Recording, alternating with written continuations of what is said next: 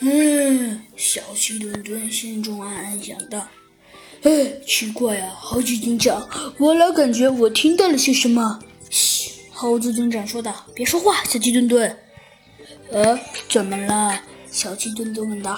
“哼，我好像感觉有人盯上我们了。”“盯盯盯上我们？谁谁啊？”小鸡墩墩问道。“嗯，还能是谁啊？”猴子警长继续说道：“好像是这里面的几个人。”“呃，什什么？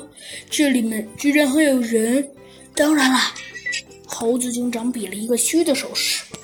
“嘘，我感觉那个人就在我们附近。”这时，突然，突然传来了，传来了什么声音？沙沙沙沙。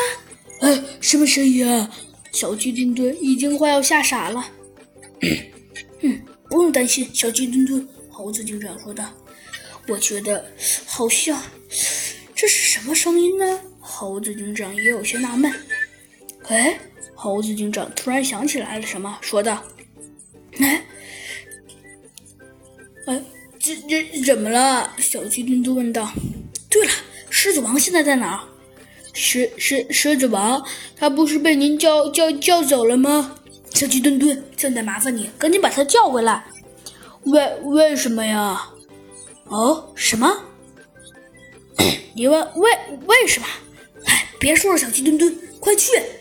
好啦，小朋友们，这集的故事啊，《山欢迎》就给您播讲完了。咱们这猴子警长为啥突然让小鸡墩墩去叫狮子王呢？